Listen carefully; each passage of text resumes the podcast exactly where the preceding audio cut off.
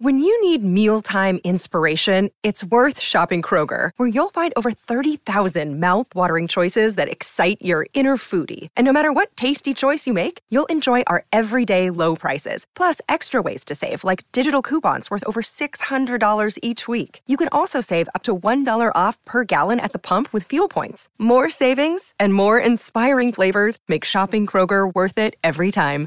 Kroger, fresh for everyone. Fuel restrictions apply.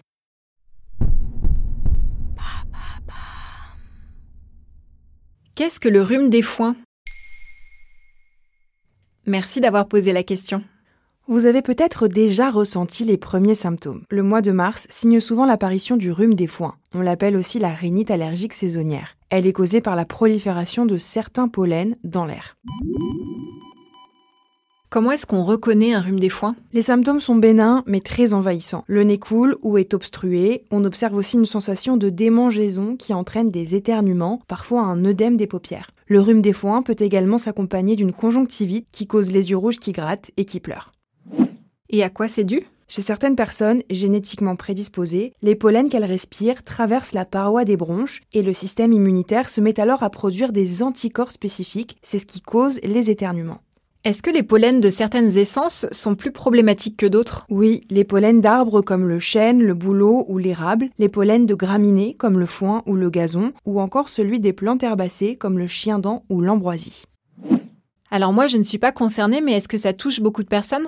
Environ 20% de la population, mais ça a tendance à s'aggraver chaque année à cause du réchauffement climatique et de la pollution atmosphérique qui multiplie les concentrations de pollen. Qu'est-ce qu'on peut faire pour atténuer les symptômes? La prise d'antihistaminiques est recommandée pour ceux qui sont atteints de cette allergie. Pris sous forme de comprimés, ils peuvent atténuer la gêne. Il existe aussi des collyres antihistaminiques qui apaisent la conjonctivite allergique.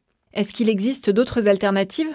L'acupuncture peut être une médecine complémentaire intéressante pour soulager les patients. Des gestes simples comme installer une moustiquaire anti-pollen aux fenêtres pour réduire les pollens, se laver les cheveux avant de dormir pour ne pas en mettre sur l'oreiller, ou utiliser un purificateur d'air dans la chambre, autant de petits gestes pour éviter l'exposition au pollen.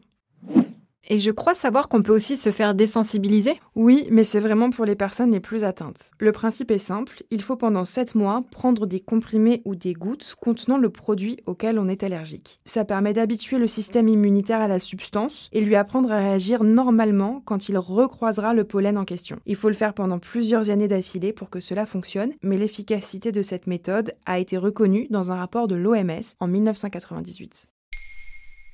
Maintenant, vous savez, un épisode écrit et réalisé par Olivia Villamy. En moins de 3 minutes, nous répondons à votre question. Que voulez-vous savoir? Posez vos questions en commentaire sur les plateformes audio et sur le compte Twitter de Maintenant vous savez.